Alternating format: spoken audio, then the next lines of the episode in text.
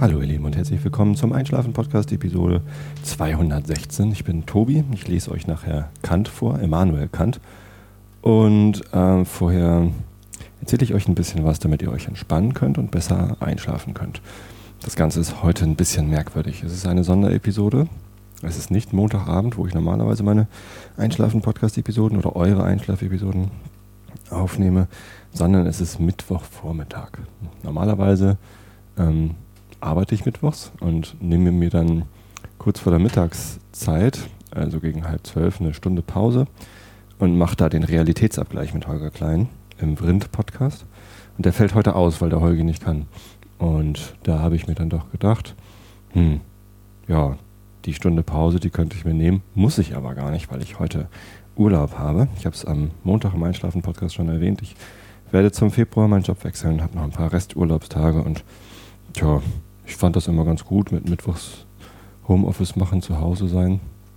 Ja, jetzt mache ich mal Home ohne Office und äh, bin auch zu Hause und dachte, ich nehme euch mal den Einschlafen-Podcast auf, der dann so ein bisschen anders ist als sonst. Äh, der Sound ist anders, das hört ihr schon. Ähm, der Grund dafür ist, ich benutze ein anderes Mikrofon. Ich benutze sogar zwei andere Mikrofone. Ich habe ein, äh, ein AKG C520 Nackenbügelmikrofon gerade äh, um den Hals, kann damit hier rumlaufen.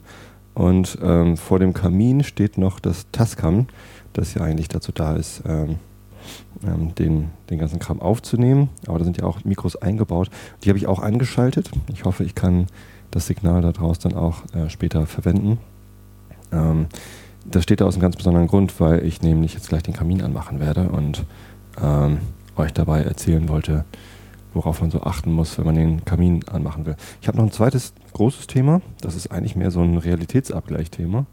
Ähm, habe überlegt, ob ich mir das aufsparen soll für den Zeitpunkt, wenn ich dann mit ähm, Holge den nächsten Realitätsabgleich aufnehmen möchte.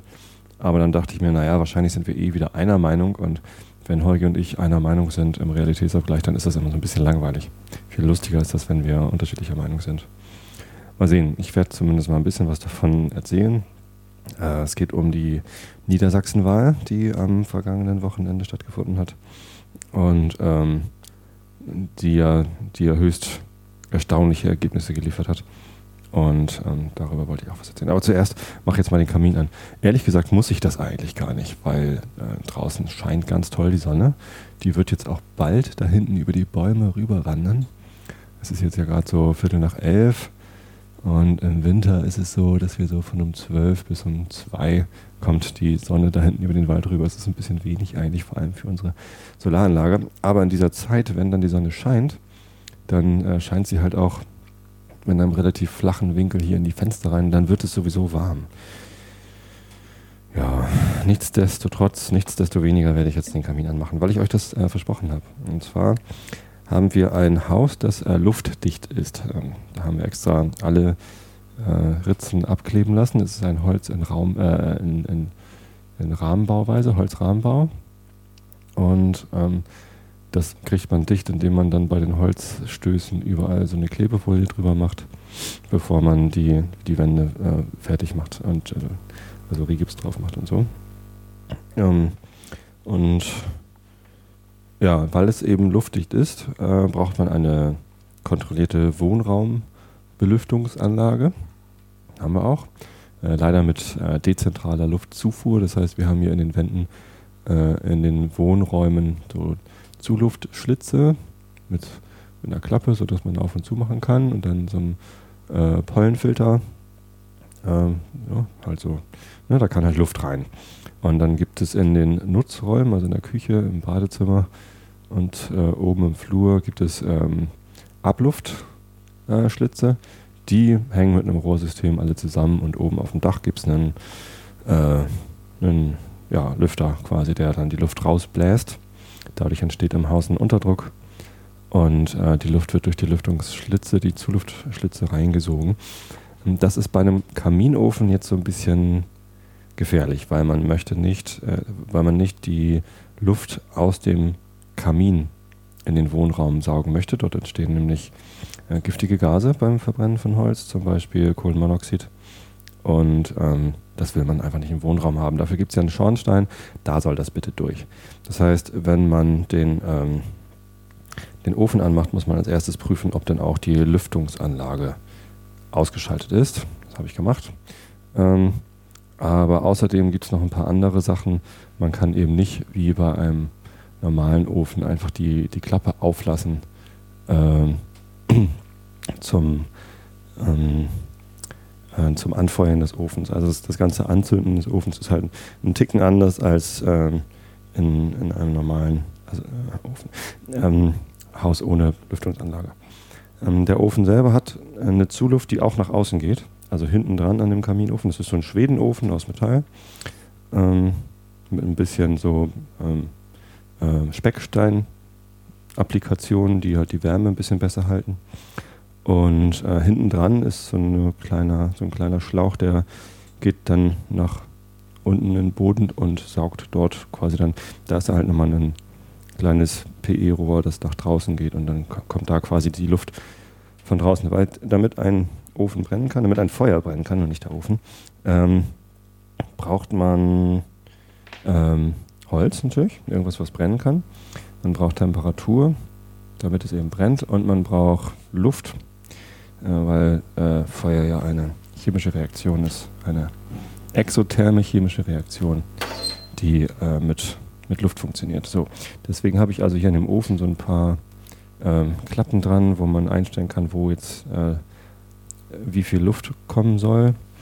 Es gibt irgendwie hier auch noch so bestimmte Scheibenspülfunktionen, wo dann irgendwie Luftwirbel vor der Scheibe erzeugt werden. So hat irgendwie noch nie so richtig funktioniert für mich. Ich weiß das nicht. Äh, und oben beim Schornstein, bei der Schornsteinzufuhr gibt es auch nochmal eine Klappe, wo man quasi den, den, den Ab, die Abluft des äh, Kamins regeln kann. Ähm, was ich als erstes mache, wenn ich den Ofen anmache, ist, ich äh, mache einmal auf, äh, kratze ein bisschen drin rum, damit die Asche in den Aschekorb fällt. Ähm, und das mache ich eigentlich nicht, damit er sauber ist, sondern damit von unten besser Luft rankommen kann. Weil das Ziel ist ja letztendlich, dass das Feuer äh, die, die Luft erhitzt im Kamin und dann äh, heiße Luft steigt ja nach oben, das wisst ihr ja. Und dadurch wird dann äh, von unten neue Luft rangesogen in dem Kamin. Ähm, das heißt, man muss irgendwie die Luft im Kamin und damit dann auch dann im, im Schornstein warm kriegen, heiß kriegen, damit sie halt nach oben steigt. Und dadurch wird dann durch diese aufsteigende Luft wird von unten neue Luft rangesogen und das feuert dann den Kamin an. So, dann tue ich so ein bisschen mh, hm, was in den Kamin, was halt leicht brennbar ist. Da kann man Papier nehmen, Pappe. Man kann da auch äh, Grillanzünder nehmen. Äh, ich habe mal welche selber gebastelt, Kaminanzünder.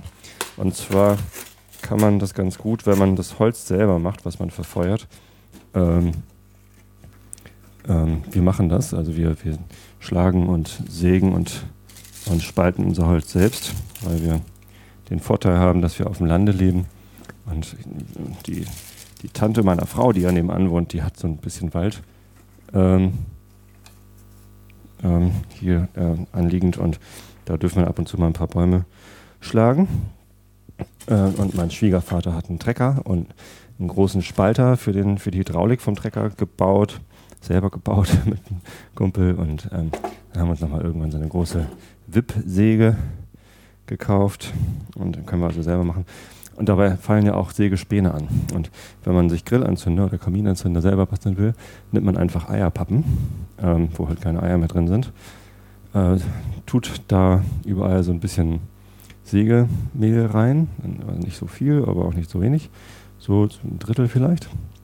Und dann füllt man das auf mit heißem Wachs. Also man nimmt lauter alte Kerzen, tut die in einen alten Topf, den kann man nämlich hinterher wegschmeißen, äh, macht das Wachs flüssig und ähm, füllt dann heißes Wachs in diese Eierpappen und ähm, rührt dann vielleicht noch einmal ein bisschen um, damit das Sägemehl sich halt gut in dem Wachs verteilt. Hinterher kann man die Eierpappen dann zerschneiden und hat dann so kleine eiergroße Grillanzünder. Davon braucht man nur ein oder zwei zu nehmen, äh, die anzuzünden. Da ist dann noch so, so ein Stück Pappe dran. Das reicht auch als Lunte. Damit kann man das dann anzünden. Ja, die sind leider alle, habe ich nicht mehr, aber die waren echt gut. Also die brennen dann halt relativ lange von sich aus, ohne großartig mit Luftzufuhr und so. Und kriegen dann das Holz auf jeden Fall angezündet. Der Sinn an diesen Anzündesachen ist halt, dass dann das Holz brennt. Weil wenn du ein Feuerzeug an ein Stück Holz hältst, das fängt halt nicht so schnell an zu brennen. So, jetzt habe ich da also ein bisschen Pappe drin, ein bisschen Papier. Zeitungspapier nehme ich eigentlich am liebsten, das geht am besten. Äh, macht aber auch viel Asche. Und ähm, habe ich aber nicht. Also habe ich so ein bisschen hier Kartons genommen. Geschirrreiniger für Spülmaschinen, Karton. Ist ein bisschen doof, wenn das lackiert oder wenn das irgendwie bedruckt ist, das Papier. Aber geht auch. So, dann habe ich ein bisschen Anmachholz. Ähm, das ist einfach, ich habe einen Holzscheit genommen und ein paar Mal mit der Axt draufgehauen. Und dann wird es klein, also kleines Holz fängt halt schneller an zu brennen als großes Holz. Und jetzt nehme ich noch einen großen Holzscheit und lege den da so drüber. Ähm, und ja, jetzt ist es eigentlich schon alles gut. Jetzt müsste ich eigentlich nur noch anzünden. Ich habe hinten die Klappen alle aufgemacht, sodass maximal viel Luft reinkommen kann in äh, den Ofen. Zünde ich das Papier die Pappe unten an, an mehreren Stellen. So. So, so. Und hoffe, dass das ausreicht, um das kleine Holz anzuzünden. Und wenn das dann brennt, dann äh, brennt das große Holz. Jetzt habe ich die Klappe schnell zugemacht, damit eben dieser Kamineffekt, dieses aufsteigende, die aufsteigende Luft zieht, das hoch entstehen kann. So, warum ich das Ganze jetzt überhaupt erzählt habe, äh, ist, eigentlich wollte ich diesen Sound aufnehmen jetzt hier. Hört man da was? Das Feuer fängt an zu brennen. Oh, es lodert ganz gut. Ich muss zugeben, ich habe ein bisschen geschummelt. Meine Frau hatte den Kamin nämlich heute Morgen schon angemacht. Um sieben, halb sieben. Ah. Ja, das müsste man hören, oder? Der Pegelausschlag ist leider ein bisschen gering irgendwie am Tascam, aber Wahrscheinlich geht's. Also dieses Lodern vom, vom heiß brennenden Feuer, das finde ich immer großartig. Und was dann passiert ist, der Ofen fängt an zu knacken. Hört ihr wahrscheinlich auch? Knack, knack, knack, knack, knack, knack. Ja, das ist ähm, dadurch, dass der jetzt heiß wird, der Ofen, ähm, ähm, dehnt er sich halt aus. Weiß man ja, wenn Metall heiß wird, dehnt sich aus und dann knackt es halt. Ja. So, das scheint funktioniert zu haben. Das zieht schon ganz ordentlich hier. Das lasse ich jetzt noch ein bisschen Temperatur aufnehmen. Äh, wichtig bei so einem Kaminofen ist, dass er eine ausreichende Betriebstemperatur hat. Also wenn man, wenn ich jetzt schon die Klappen zumachen würde, damit nicht mehr so viel Luft rankommt, dann brennt es halt nicht mehr so stark und ähm, dann äh, wird es natürlich auch nicht mehr so viel heißer, als es jetzt schon ist. Und dann brennt es einfach nicht so gut ab, das Holz. Also dann, dann kokelt das so vor sich hin. Dann hat man ganz viel Feinstaub, den man da produziert. Eigentlich ist Kaminfeuer, also mit, mit Kaminheizen, das klingt immer so, als wäre das so doll öko. Hat ja auch keinen äh, einen relativ guten CO2-Fußabdruck, weil das CO2, was entsteht bei diesem Feuer, das ist ja gerade mal vor vier Jahren, äh, beziehungsweise, naja, zuletzt vor vier Jahren. Ähm, und seit an Beginn des, des Baumwachstums ist das aufgenommen worden, im Gegensatz zu CO2, das in Erdöl und Erdgas gebunden ist, was halt vor, was weiß ich wie viel Millionen, hunderttausend Millionen Jahren äh, gebunden worden ist. Das heißt, das CO2, was ich hier freisetze, ähm, das ist ja noch gar nicht so lange weg aus der Atmosphäre. Insofern ist das nicht so schlimm. Was aber schlimm ist an äh, Kaminöfen ist der Feinstaub, der entsteht. Und um das zu minimieren, ähm, sollte man den, den Ofen möglichst auf guter Betriebstemperatur laufen lassen. Also nicht zu kalt. Hm? Der Ofen, den wir hier haben, der wurde uns verkauft mit 6 Kilowatt äh, Heizleistung und wenn man den mit, mit viel weniger als 6 Kilowatt Heizleistung betreibt, dann ist es halt nicht so gut. Oh, hört das Knacken? Das ist so geil. Ich mag das so gerne. Und dann entsteht sofort irgendwie so ein bisschen wohliges Gefühl im Raum. Es ist irgendwie gleich gemütlich. Mm, dadurch, dass er jetzt so schnell angegangen ist und ich gar nicht nochmal die Tür aufmachen musste, um nochmal irgendwie nachzustochen oder so, riecht es auch nicht so stark nach Feuer. Sieht natürlich gleich ganz gemütlich aus. Und die Wärme, die der Ofen abstrahlt, das ist halt ja eben Strahlungswärme von der Seite. Das ist ja was viel ähm, natürlicheres als irgendwie die, die Wärme, die durch einen, einen Heizkörper entsteht, die irgendwie am Heizkörper direkt nach oben wandert. Also da strahlt die Wärme ja nicht so zur Seite ab, sondern ne, so, da, da läuft halt so Luft nach oben durch an so einem normalen Heizkörper. Und ähm, ja, also die Sonne macht halt auch Strahlungswärme von oben und von der Seite. Und bei so einem Kaminofen hat man das so ähnlich. Das ist auch der Grund, warum Wandheizung so viel cooler ist als Bodenhe Fußbodenheizung. Also wir haben hier im, im, Wohnzimmer haben wir Fußbodenheizung, aber in den Kinderzimmern, im Schlafzimmer und im Gästezimmer haben wir äh, Wandheizung. Das ist also kein Heizkörper, sondern da haben wir Fußbodenheizung in der Wand verlegt und dann mit, ähm, mit Lehm ähm, äh, abgespritzt sozusagen, sodass irgendwie der, der, Wandaufbau ist halt, das die normale Außenwand, Holzrahmenbau, wie gesagt, äh, mit Dämmmaterial, äh, geschnetzeltes Zeitungspapier, also ähm, ja, Altpapier als Dämmstoff. Und dann ist links und rechts von dem Altpapier an den Balken dran eine USB-Platte, nicht USB, sondern OSB. Und dann ähm, ist auf, dem, auf der USB-Platte so eine, habe ich auch alles schon mal erzählt, glaube ich, in irgendeiner uralt Episode. Ähm, da ist dann so eine, so eine Redmatte drauf genagelt, getackert. Und auf die Redmatte wurden dann halt so Halterungen aufgebracht für die, ähm, für die Heizungsschläuche, also diesen, diesen Schlauch, den man ja normalerweise im Fußboden verlegt für eine Fußbodenheizung. Und ähm, dann wurde ähm, auf die Schläuche wurde halt Lehm drüber gespritzt. Und das war eine ziemliche Sauerei. Meine Frau war dabei, ich leider nicht. Äh, ich habe zu der Zeit meine Doktorarbeit geschrieben und schon mein. Das war 2005, da haben wir gebaut, genau. Da habe ich irgendwie ähm, im, im, Januar meine Stelle an der Uni aufgeben müssen. Da waren vier Jahre an der Uni vorbei. Februar habe ich frei gehabt. Aber im März habe ich schon meinen neuen Job bei meinem ersten Arbeitgeber nach der Uni Core Media angefangen mit drei Tagen in der Woche und musste aber noch die Doktorarbeit äh, fertig kriegen und dann erst im Dezember 2005 habe ich meine Disputation gemacht. Also so lange war ich dann halt noch damit beschäftigt.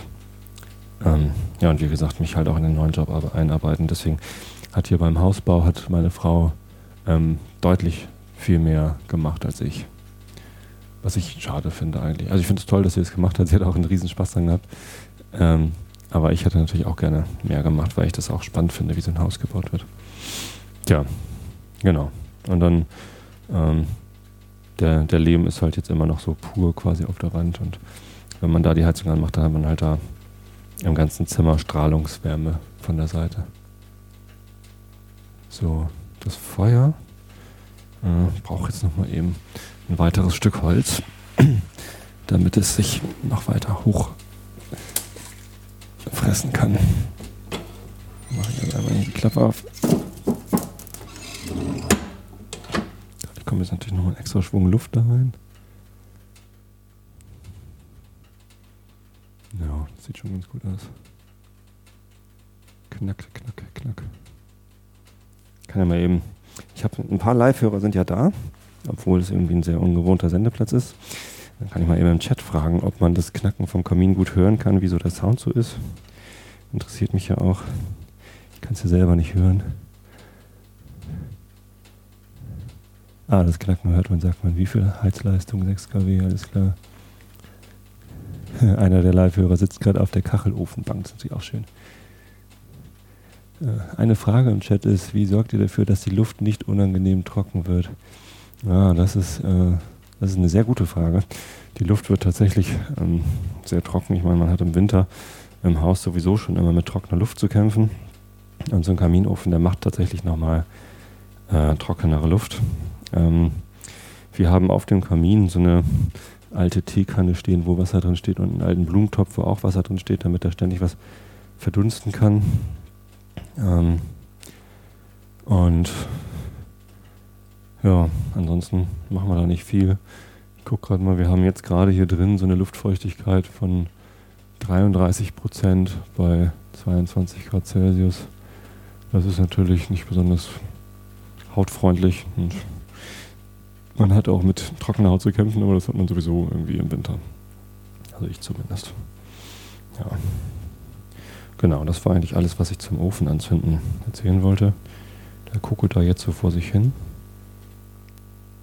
Das Knacken wird weniger, was so viel bedeutet wie ähm, der Ofen hat äh, eine stabilere Temperatur erreicht. Ich überlege gerade, ob das schon reicht an Temperatur, aber ich wüsste jetzt auch nicht, was ich großartig machen könnte, ähm, um den noch heißer zum Brennen zu bringen. Ich glaube, ich lasse ihn jetzt mal irgendwie. Ja, da ist ein, wie gesagt ein zweiter Holzscheit drin. Der muss erstmal anfangen zu brennen. Ah, da fängt auch schon Feuer. Und wenn der dann auch stark brennt, dann gewinnt er bestimmt noch ein bisschen was an Temperatur. Irgendwann, wenn ich mir sicher bin, dass er nicht ausgeht, wenn ich die Luftzufuhr ein bisschen zurückfahre, also ganz ausmachen kann man die Luftzufuhr ja sowieso nicht, dann wird er sowieso ausgehen. Aber man kann halt so ein bisschen regeln, wie viel Luft denn da von hinten einströmen soll.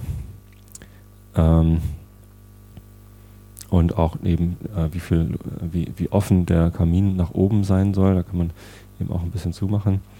Äh, wenn man das zu früh zumacht, äh, damit eben auch nicht so viel Wärme nach außen geht, dann äh, geht der Kamin halt manchmal wieder aus. Der muss halt erstmal die entsprechende Temperatur aufgenommen haben und der Kaminzug muss sichergestellt sein, sodass die Luft da in stetiger Bewegung ist.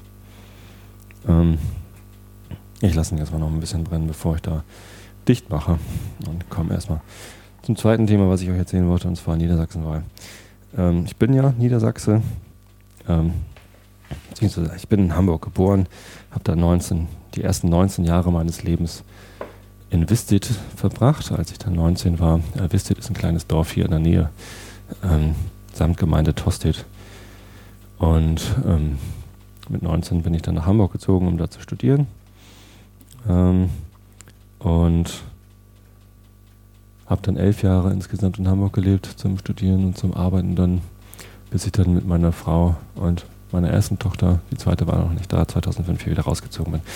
Also ich bin schon irgendwie Hamburger, aber eigentlich äh, wohne ich halt in Niedersachsen. Ich bin auch in Niedersachsen aufgewachsen. Aber es ist halt so dicht an Hamburg dran, dass ich mich immer als Hamburger fühle. Ich fühle mich mit der Hamburger, also mit, mit der Stadt Hamburg und auch mit der Hamburger Politik irgendwie mehr äh, verwurzelt als, als mit der niedersächsischen. Äh, niedersächsische Landeshauptstadt ist Hannover. Ähm, da war ich in meinem Leben, ja doch, stimmt, da ist ja auch die Cebit. Da war ich schon ab und zu. Aber ansonsten habe ich halt mit Hannover nicht so viel zu tun. Also die häufigsten Besuche in Hannover hat die Cebit äh, verursacht. Dann gab es ja nochmal einen Kirchentag, wo ich in Hannover war, um mir das da anzugucken. Und ähm, ja, also viel von Hannover kenne ich halt einfach gar nicht. Und ansonsten äh, ist Niedersachsen auch so groß, dass man, dass da nicht unbedingt ein Zusammengehörigkeitsgefühl entsteht. Ähm, meine Tante und mein Onkel, die wohnen in Nordrhein-Westfalen und haben ein kleines Ferienhaus in Norddeich. Das ist in Ostfriesland. Ähm, dort, äh, wo, also der, der nächste Ort heißt Norden und in Norddeich, das gehört so fast zu Norden dazu, ähm, ist zumindest sehr in der Nähe. Da geht die Fähre rüber nach Norderney. Und das ist also an der, an der Nordsee. Nord, Nord, Nord, Nord. Norddeich, Norden, Norderney, Nordsee. Und ähm, ist ganz im, im Westen von äh, der deutschen Nordseeküste. Und ich frage mich immer, warum das Ostfriesland heißt. äh, keine Ahnung, ob es westlich davon vielleicht noch Friesen in, ähm, in Holland gegeben hat. Es gibt ja noch Nordfriesland, das ist die äh, Region an der Nordseeküste in ähm, Schleswig-Holstein. Ja, es ist, es ist verwirrend, aber es ist Ostfriesland und das gehört zu Niedersachsen. Und ich mag die Region total gerne. Das ist, äh, ich, ich fühle mich da sehr wohl. Es ist ein netter Schlag Menschen, der da wohnt. Ostfriesen sind mir immer schon sehr sympathisch gewesen. Ich fand es bei Otto, Otto Walkes, diesem Komiker, fand ich es immer ein bisschen komisch, dass der sich ähm, der, der ist halt Ostfriese, der kommt aus Emden, glaube ich. Oder Aurich? Nee, Emden. Und in Emden gibt es auch ein Otto Walkes Museum. Da waren wir dann auch mal. Ähm, der hat halt auch viele Ostfriesenwitze gemacht. Es gibt ja viele Ostfriesenwitze und damit konnte ich mich nie so richtig anfreunden. Ostfriesen sind ein nettes Völkchen. lasst euch nichts erzählen. Ganz plattes Land, ähm, raues Land, schönes Land. Die Stadt Jever, kleine Stadt Jever, ist in, in Ostfriesland. Da wird auch mein Lieblingsbier gebraut. Die machen natürlich auch in ihrer Fernsehwerbung äh, ganz viel Gebrauch davon, dass sie halt äh, wildes Land, raues Land haben, irgendwie ganz viel Freiheit und Sanddünen am Strand. Ja, ähm, und dann gibt es halt noch den Harz. Das ist ein ganz anderes Schlagmenschen, ein ganz anderes Volk, was da lebt und das gehört alles irgendwie zu Niedersachsen. Da, ich ich habe da kein, kein großes Identifikationsvermögen äh, als Niedersachse zu, zu diesem Bundesland. Ganz anders zu Hamburg. Ich habe halt elf Jahre, wie gesagt, in Hamburg gelebt, bin auch in Hamburg geboren und arbeite in Hamburg. Das heißt, nachdem ich jetzt vor acht Jahren, vor siebeneinhalb Jahren wieder rausgezogen bin hier aufs Land, ähm, bin ich halt trotzdem in der Woche jeden Tag äh, mehr in Hamburg als hier ähm, in Karkensdorf, Niedersachsen. Und arbeite dann auch noch an so, an so schönen Orten. Also mein erster Job bei Comedia, das war in der Ludwig-Erhard-Straße direkt gegenüber vom Michel. Das heißt, ich hatte teilweise ähm, Büros. Wenn ich rausgeguckt habe, habe ich den Michel gesehen. Ja, manchmal hatte ich auch ein Büro. Wenn ich rausgeguckt habe, habe ich äh, die Jakobikirche äh, oder Katharinenkirche da hinten gesehen und so. Also das fühlt sich dann halt, wenn du rausguckst und siehst den Michel, dann, ne, das ist die St. Michaeliskirche in Hamburg. Das ist auch ein Wahrzeichen und äh, dann, dann, weißt du einfach, du bist in Hamburg. Jetzt ähm, arbeite ich bei Xing und dann demnächst bei Bigpoint. Das ist beides direkt am Gänsemarkt. Ähm, und wenn du da rausguckst, weißt du auch gleich, du bist in Hamburg. Das ist irgendwie, also Staatsoper, ähm, ja, Früher, früher war ich immer am Gänsemarkt im Kino, im Uferpalast. Und das ist halt, das ist halt Hamburg für mich, so Innenstadt. Ähm, da fühle ich mich viel mehr als Hamburger als als Niedersachse. Nichtsdestotrotz bin ich halt hier gemeldet und äh, bin auch, wohne auch hier und das hat auch alles seine Richtigkeit, dass ich am letzten Sonntag zur Wahl gehen musste. Kommen wir mal zum, zum Thema ähm, Niedersachsenwahl. War ein recht enges Rennen. Ähm, die Umfragen haben äh, vorhergesagt, dass es halt ziemlich knapp wird. Es war ein Lagerwahlkampf zwischen dem Lager der jetzigen Regierung, CDU und FDP, äh, gegen das Lager der SPD und den Grünen.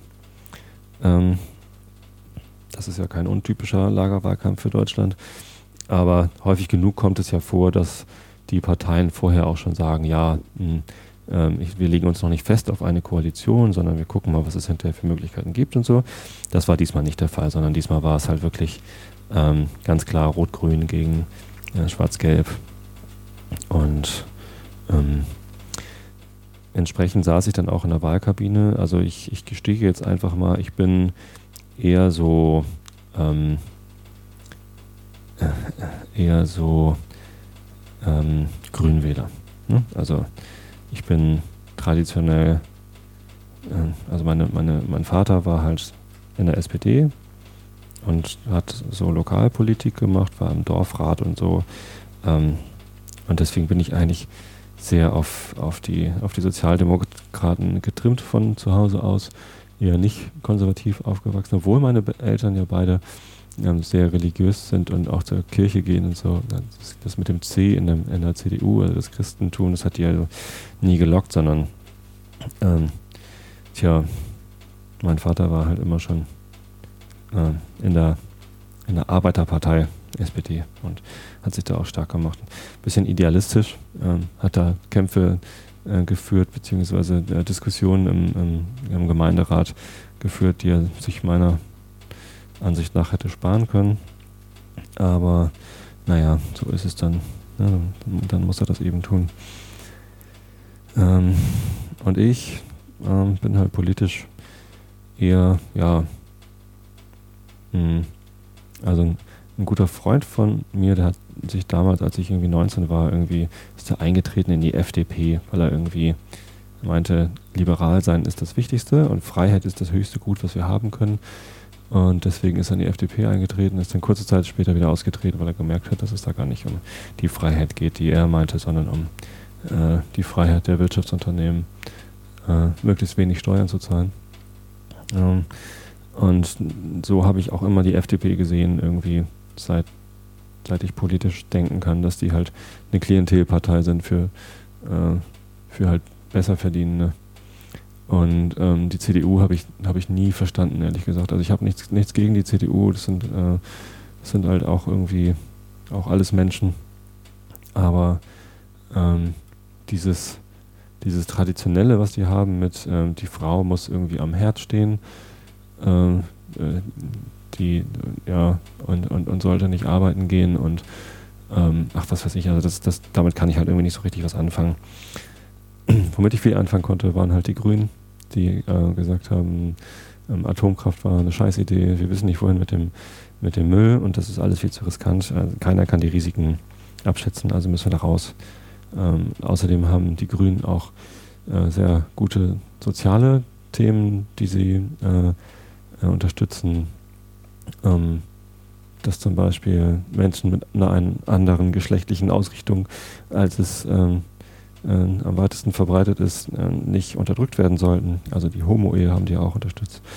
Und die Grünen haben damals in der rot-grünen Bundesregierung auch äh, die doppelte Staatsbürgerschaft äh, eingeführt, also sind für, für eine stärkere Integration. Ähm, und ähm, ja, also für, für, für ein besseres Miteinander mit, mit allen Menschen. Ähm, und deswegen, ja, ich konnte mich immer am, am ehesten schon mit den grünen ähm, Ideen und Thesen identifizieren. Das heißt, in diesem Lagerwahlkampf war ich halt für, für Rot-Grün. Und dann saß ich in der, ähm, in der Wahlkabine und ehrlich gesagt mit dem Stefan Weil kann ich jetzt nicht so viel anfangen. Das ist jetzt nicht unbedingt der, den ich unbedingt wählen äh, wollte. Aber ich habe mich dann doch dafür entschieden, das zu wählen, was ich immer gewählt habe, nämlich Grün. Und meine Erststimme dann dem, dem SPD-Kandidaten zu geben, weil ich davon ausgehe, dass der grüne Direktkandidat sowieso keine Chance hat. Und ich also diese ähm, gerne, gerne wollte, dass diese Erststimme auch einen Effekt hat. Ähm, und ja, es war dann ja denkbar knapp. Ähm, den ganzen Abend über gab es verschiedene Hochrechnungen und mal hat das eine Lager, mal das andere Lager äh, die Nase vorn gehabt oder es gab sogar einen Putt. Also gleich viele Stimmen für Schwarz-Gelb und Rot-Grün. Ähm, und am Ende des Abends hatte halt die SPD mit den Grünen zusammen dann einen Sitz mehr als die CDU mit der FDP. Alle anderen Parteien haben es nicht geschafft reinzukommen. Deswegen bin ich ganz froh, dass ich äh, nicht die Piraten gewählt habe. Hm, kann man natürlich sagen, wenn ich sie gewählt hätte und wenn ein paar andere auch noch das gewählt hätten, dann wären sie ja vielleicht reingekommen. Ähm, ja, aber an, an meiner einen Stimme hätte es mal jetzt nicht gelegen, dass, also, dass, sie, dass sie nicht reingekommen sind mit ihren 2,1 Prozent. Da hätten halt viele andere noch sich umentscheiden müssen. Insofern ähm, ja, bin ich froh, dass ich so gewählt habe, wie ich gewählt habe, weil ähm, wenn ich das anders gemacht hätte, dann wäre es halt vielleicht anders ausgegangen. Ja. Ähm, das war aufregend. Ähm, aber ähm, was ich schockierend fand an der Niedersachsenwahl, und dazu komme ich dann jetzt letztendlich mal doch, ähm, wird, wird, auch Zeit, ist ähm, folgendes. Es gab ja eine Zweitstimmenkampagne von der CDU, auch wenn David McAllister ähm, im Fernsehen behauptet hat, dass es das nicht gegeben hat und dass die CDU für jede Zweitstimme gekämpft hat. Ähm, ich habe die Berichte intensiv verfolgt äh, und ich habe CDU-Direktkandidaten gesehen, habe, äh, ich, ich, habe, ich habe gesehen, wie, wie CDU-Kandidaten für die FDP geworben haben, für die, für die Zweitstimme. Also es gab eine Zweitstimmenkampagne äh, von der CDU für die FDP. Dadurch hat halt auch die FDP ähm, dann sehr viele Stimmen bekommen. Ähm, ein, ein denkwürdiges ähm, Zitat von dem Abend, äh, Jörg Schönenborn hat in der ARD gesagt, er hat ja, selten erlebt, dass eine so kompetenzfreie Partei wie die FDP ein so gutes Ergebnis erzielt. Mit kompetenzfrei meinte er, ähm, ähm, meinte er, die, die, in den Umfragen, äh, welcher Partei trauen sie dann was zu, welche Kompetenzen hat denn äh, diese Partei, da hat die FDP sogar bei der Kernkompetenz Wirtschaftspolitik äh, nur 3% bekommen. Also nur 3% aller Wähler sprechen der FDP eine Kompetenz in Sachen Wirtschaft zu. Äh, und deswegen hat er kompetenzfrei gesagt. Und das, das, zog sich so durch den ganzen Abend. Ähm, Und, und das fand ich, fand ich ganz, äh, ganz interessant.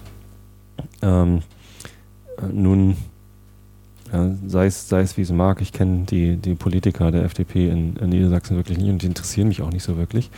Ähm, was, ich, was ich spannend finde an dieser Sache ist, dass dann hinterher gesagt worden ist, ähm, die CDU sei jetzt daran gescheitert, dass sie halt ähm, zu viel äh, Zweitstimmenwerbung für die ähm, FDP gemacht hat und äh, sei halt daran gescheitert, dass sie ähm, ja, dadurch dann halt zu wenig Stimmen bekommen hat.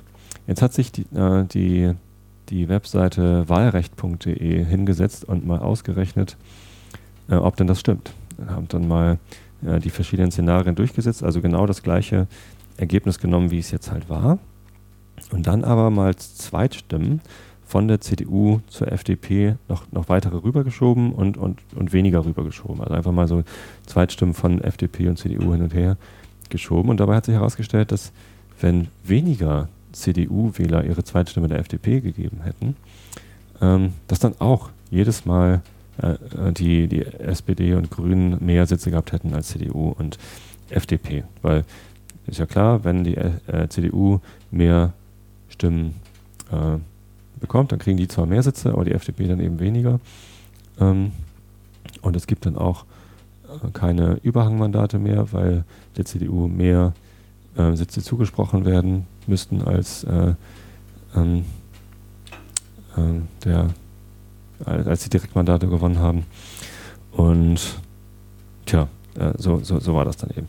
Ähm, was, aber, also was mich total schockiert hat, war, ähm, dass wenn die CDU-Wähler, also wenn mehr CDU-Wähler mit der Zweitstimme FDP gewählt hätten, ihre Erststimme bei der CDU gelassen hätten, dann wäre es nochmal gekippt. Also bei 1800 Stimmen mehr ähm, hätte es dann äh, die, die für ähm, 1827 Stimmen mehr hätte ein Sieg für Schwarz-Gelb bedeutet. So. Also es waren nicht zu viele Leihstimmen, äh, Leih, also Leihstimmen, das Wort ist ja auch umstritten. Ähm, Parteien können sich keine Stimmen untereinander ausleihen, sondern die Stimmen kommen vom Wähler. Äh, und der Wähler kann entscheiden. Aber wenn die Parteien empfehlen, wählt doch mal die anderen, damit wir reinkommen, dieses taktische Wählen, äh, kann man kann man es Leichtstimme nennen. Ob das jetzt irgendwie demokratisch korrekt ist oder nicht, sei mal dahingestellt. Äh, ähm, so, also es waren nicht zu viele, sondern zu wenig. Ähm, das heißt aber nicht, dass wenn jetzt noch viel mehr Leute, die eigentlich CDU-Wähler sind, FDP gewählt hätten, dass dann immer Schwarz-Gelb gewonnen hätte, sondern ähm, bei, bei noch mehr, also bei, ab 7390 Stimmen mehr, die äh, CDU-Wähler der FDP gegeben hätten, hätte es wieder für Rot-Grün gereicht. Also da gibt es halt so ein Pendeln und das hat mich total schockiert. Also abhängig davon, wie viel CDU-Wähler ihre zweite Stimme der FDP geben, fängt es auf einmal an, im Ergebnis hin und her zu pendeln. Und äh, das äh, habe ich irgendwie versucht zu verstehen. Ich habe das einfach nicht geschafft. Ich habe mich da gestern Abend noch länger mit beschäftigt und habe dann letztendlich von wahlrecht.de den entscheidenden Hinweis bekommen. Ähm, das liegt halt daran, dass das Wahlsystem ähm, diese Lager nicht kennt. Also dem, dem Wahlsystem ist es ziemlich egal.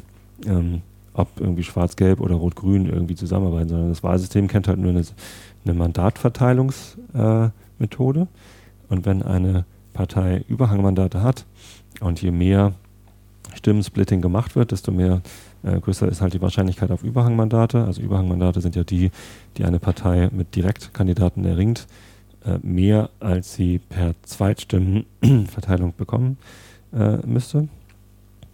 Ähm, die werden ja ausgeglichen durch Ausgleichsmandate. Und das geht halt aufgrund der Tatsache, dass man die Anzahl der Stimmen nicht immer, also das sind, das sind ja nicht immer Vielfache von, den, von der Mandatanzahl, deswegen äh, muss man auf- und abrunden. Und bei den Ausgleichsmandaten, die die Parteien bekommen, die keine Überhangmandate haben, äh, da profitieren dann halt ähm, eher die, die großen Parteien, also die, in diesem Fall dann die CDU. Ähm, und die profitiert mal mehr, mal weniger und dann schwankt es halt hin und her. Fand ich ganz spannend. Ich habe dann in dem Zusammenhang einen Blogbeitrag gefunden, ähm, der das auch nochmal ähm, erklärt. Hm? Ihr, schlaft wahrscheinlich alle schon längst. Ähm, ich habe aber den Autoren dieses Blogbeitrags gefragt und er hat mir auf Twitter erlaubt, das vorzulesen. Es ist zwar nicht äh, Creative Commons Lizenz, aber ich darf das irgendwie trotzdem machen, hat er gesagt. Ähm, ich hoffe, ähm, er löscht diesen Tweet nicht und verklagt mich dann. das wäre jetzt schlecht. Mhm. Ähm, aber ähm, andere Leute haben das auf Twitter auch gesehen, dass er mir das erlaubt hat. Insofern lese ich jetzt einfach mal diesen Blogbeitrag vor. Äh, gefunden auf egghead.tumblr.com. Egghead, also Eierhut. Egg wie Ei und Head wie Hut. Tumblr.com. Da gibt es den Beitrag noch mehr zu den Leihstimmen in Anführungsstrichen. Ähm, 1827 mehr heißt Sieg für Schwarz-Gelb ab, 3260 mehr Patt ab, 7390 mehr wieder Sieg für Rot-Grün. What the fuck? Wahlarithmetik ist doch was Feines. Oder auch was ziemlich Krankes, je nachdem, wie man das betrachtet. Gestern habe ich auf Twitter spekuliert, ob die FDP nicht zu viele Leihstimmen vergeben hat. Wahrscheinlich meinte er die CDU, ne? die hat Leihstimmen vergeben an die FDP. Ähm, dabei habe ich zwar ziemlich unzulässig Erst- und Zweitstimmen vermengt, aber ich gehe mal davon aus, dass eben auch nicht alle Wähler genau wissen, mit welcher Stimme sie was wählen. Auch nicht die Wähler, die Leihstimmen vergeben. Nach Erststimmen sind zwei Wahlkreise sehr knapp an die SPD gegangen. Hildesheim mit 334 und Wilhelmshaven mit 406 Stimmen. Erststimmen wohlgemerkt die, wie Wahlrecht.de anmerkt, ist der Vorsprung so gering, dass sich daran durchaus noch was ändern könnte, was ziemlich spannend ist. Denn mit einem Überhangmandat mehr hätte die CDU-FDP-Koalition gewonnen. Ohne Überhangsmandat wäre die Wahl 67 zu 68 Sitze für Rot-Grün ausgegangen. Mit dem Überhangmandat für die CDU gab es ein Ausgleichsmandat. Nach dem aktuellen Wahlgesetz ging es an die SPD. Einschub. Aktuell ist in Niedersachsen das Verfahren nach der Hond. Nach dem früher gültigen Verfahren wäre der Ausgleichssitz übrigens an die FDP gegangen. Dumm, dass die CDU unter Albrecht das so geändert hat.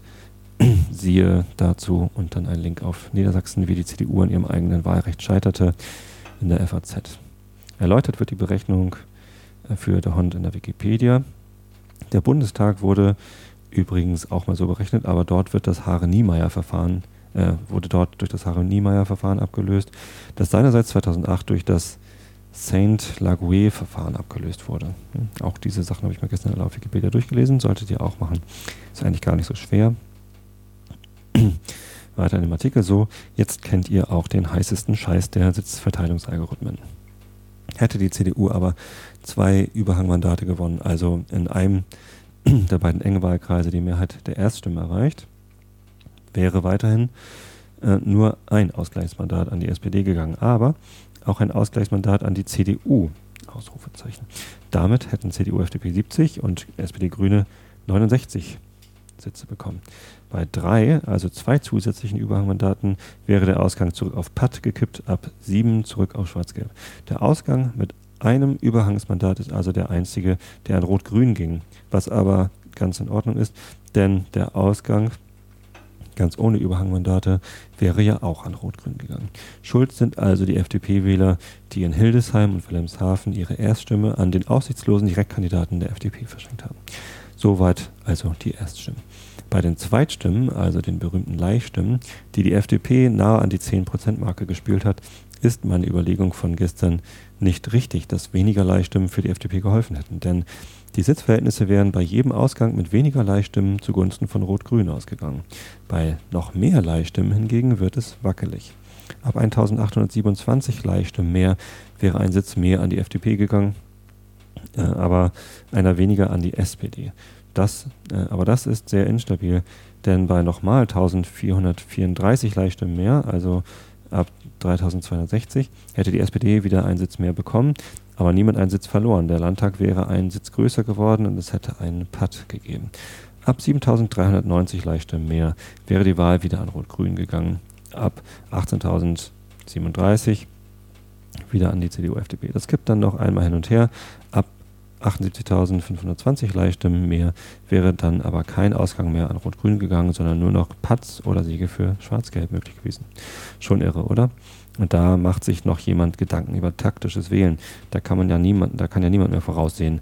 Äh, das kann ja niemand mehr voraussehen. Gerade bei knappen Wahlausgängen wird das ja extrem chaotisch.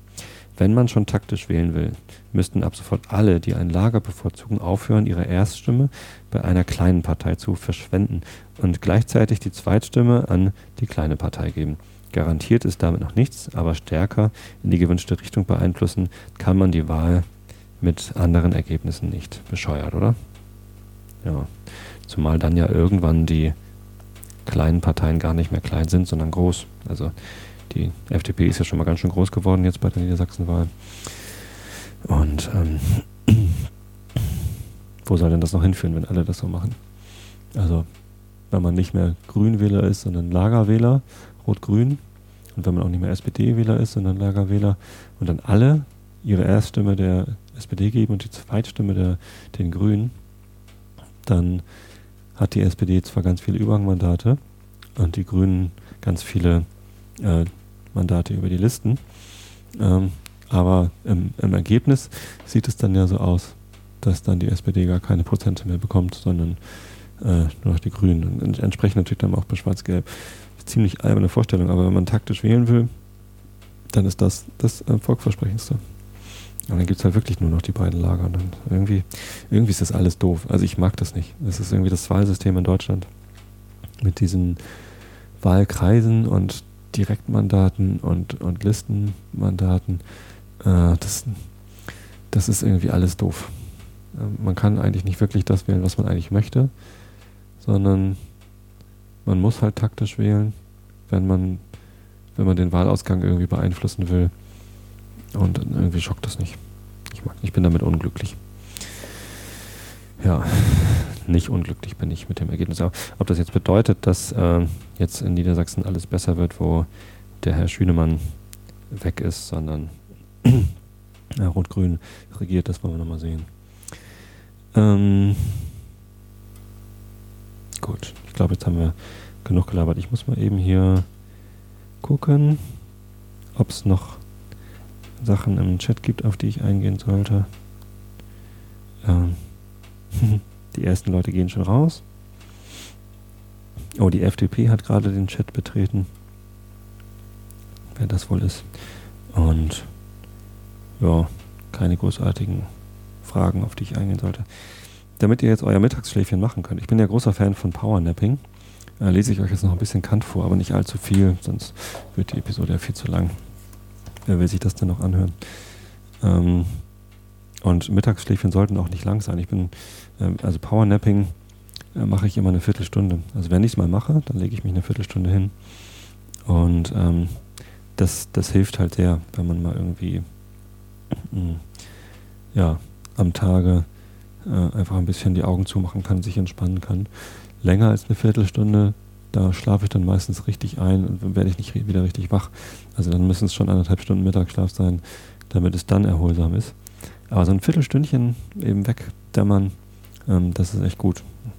Vielleicht hört ihr diesen Podcast ja tagsüber, dann ähm, solltet ihr jetzt eine Viertelstunde die Augen zu machen, aber dann stellt euch am besten einen Wecker, ähm, dass ihr nicht zu lange schlaft.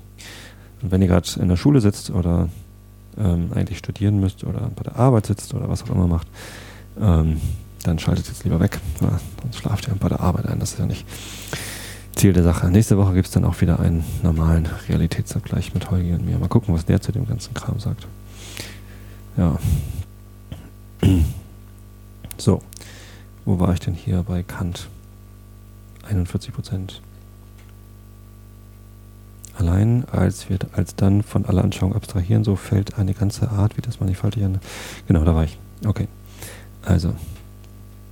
Jetzt noch schnell was zum Einschlafen. Immanuel Kant, Kritik der reinen Vernunft. Bei 41 Prozent im Kindle. Augen zu und zugehört. Wollte man sich hier der gewöhnlichen Ausflucht bedienen, dass wenigstens Realitates Numina einander nicht entgegenwirken können, so müsste man doch ein Beispiel von der gleichen reiner und sinnfreier Realität anführen, damit man verstände, ob eine solche überhaupt etwas oder gar nichts vorstelle. Aber es kann kein Beispiel woanders, äh, woher anders als aus der Erfahrung genommen werden, die niemals mehr als Phänomena darbietet. Und so bedeutet dieser Satz nichts weiter, als dass der Begriff, der lauter Bejahung enthält, nichts Verneinendes enthalte. Ein Satz, an dem wir niemals gezweifelt haben. wenn wir unter bloß intelligibil, intelligibil, intelligibeln, was? Intelligiblen. Wenn wir unter bloß intelligiblen Gegenständen diejenigen Dinge verstehen, die durch reine Kategorien, ohne alles Schema der Sinnlichkeit gedacht werden, so sind dergleichen unmöglich. Denn die Bedingung des objektiven Gebrauchs aller unserer Verstandesbegriffe ist bloß die Art unserer sinnlichen Anschauung, wodurch uns Gegenstände gegeben werden. Und wenn wir von der letzteren abstrahieren, so haben die ersteren gar keine Beziehung auf irgendein Objekt. Ja, wenn man auch eine andere Art der Anschauung als diese unsere sinnliche ist, annehmen wollte, so würden doch unsere Funktionen zu denken in Ansehung derselben von gar keiner Bedeutung sein. Verstehen wir darunter nur Gegenstände einer nicht sinnlichen Anschauung, von denen unsere Kategorien zwar freilich nicht gelten und von denen wir also gar keine Erkenntnis, weder Anschauung noch Begriff jemals haben können, so müssen Numena in dieser bloß negativen Bedeutung allerdings zugelassen werden da sie denn nichts anderes sagen, als dass unsere Art der Anschauung nicht auf alle Dinge, sondern bloß auf Gegenstände unserer Sinne geht. Folglich ihre objektive Gültigkeit begrenzt ist und mithin für irgendeine andere Art Anschauung und also auch für Dinge als Objekte derselben Platz übrig bleibt. Aber alsdann ist der Begriff eines Numenons problematisch, das heißt die Vorstellung eines Dinges von dem wir weder sagen können, dass es möglich noch dass es unmöglich sei, indem wir gar keine Art der Anschauung als unsere sinnliche kennen und keine Art der Begriffe als die Kategorien, keine von beiden aber einem außersinnlichen Gegenstand angemessen ist. Wir können daher das Feld der Gegenstände unseres Denkens über die Bedingungen unserer Sinnlichkeit darum noch nicht positiv erweitern und außer den Erscheinungen noch Gegenstände des reinen Denkens, das heißt Numina, annehmen, weil jene keine anzugebende positive Bedeutung haben. Denn man muss von den Kategorien eingestehen, dass sie allein noch nicht zur Erkenntnis der Dinge an sich selbst zureichen und ohne die Data der Sinnlichkeit bloß subjektive Formen der Verstandeseinheit, aber ohne Gegenstand sein würden. Das Denken ist zwar an sich kein Produkt der Sinne und sofern durch sie auch nicht eingeschränkt, aber darum nicht sofort von eigenem und reinem Gebrauche, ohne Beitritt der Sinnlichkeit weil es alsdann ohne Objekt ist.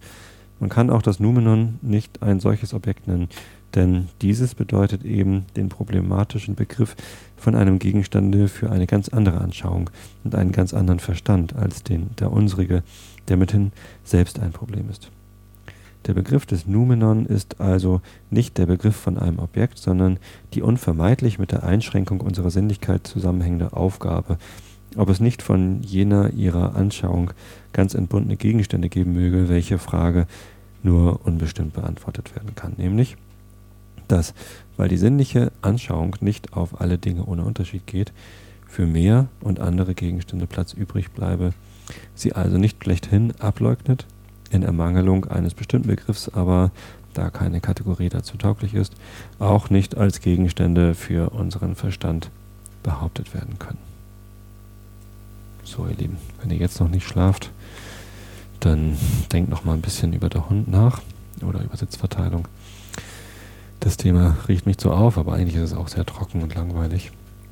Ähm, ich hoffe, ihr riecht euch nicht auf, dass ich hier mal wieder was über Politik gemacht habe. Ähm, ich möchte vielleicht nochmal nachschieben. Es gibt ein paar gute Nachrichten bei der Niedersachsenwahl, die habe ich eben vergessen. Und zwar erstens, ähm, die Nazis spielen keine Rolle. Die sind sogar unter 1% gefallen und kriegen nicht mal mehr die Wahlkosten, Wahlkampfkostenrückerstattung, was mich sehr freut. Dann ähm, die Wahlbeteiligung ist ein Tick gestiegen, leider immer noch unter 60 Prozent, was ich total lächerlich finde eigentlich, aber immerhin ist sie gestiegen. Ähm, und eine letzte Sache noch, ähm, was wir nicht vergessen dürfen, ist, wenn wir uns aufregen über Politiker, ähm, jeder von uns hat die Möglichkeit, sich politisch zu aktivieren. Ähm, Jetzt mit den Piraten ist es noch einfacher als je zuvor, äh, glaube ich.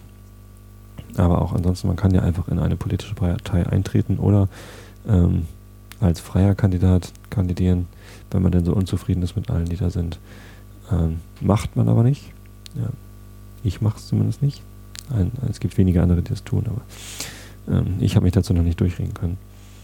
Ähm, was so viel bedeutet wie der Job, das da zu machen, äh, die Politik zu machen, ist so attraktiv nicht und deswegen sollten wir mal ähm, die Kirche im Dorf lassen, wie es so schön heißt, und äh, dankbar sein, dass es überhaupt Leute gibt, die das machen, ähm, die diesen Job übernehmen. Das ist ähm, kein leichter Job und ich glaube auch kein angenehmer Job teilweise, ähm, weil es ja eben nicht nur ähm, Erfolge zu feiern gibt, ähm, sondern es ist eben auch ganz schön harte Arbeit. Die, ich glaube, die arbeiten echt viel.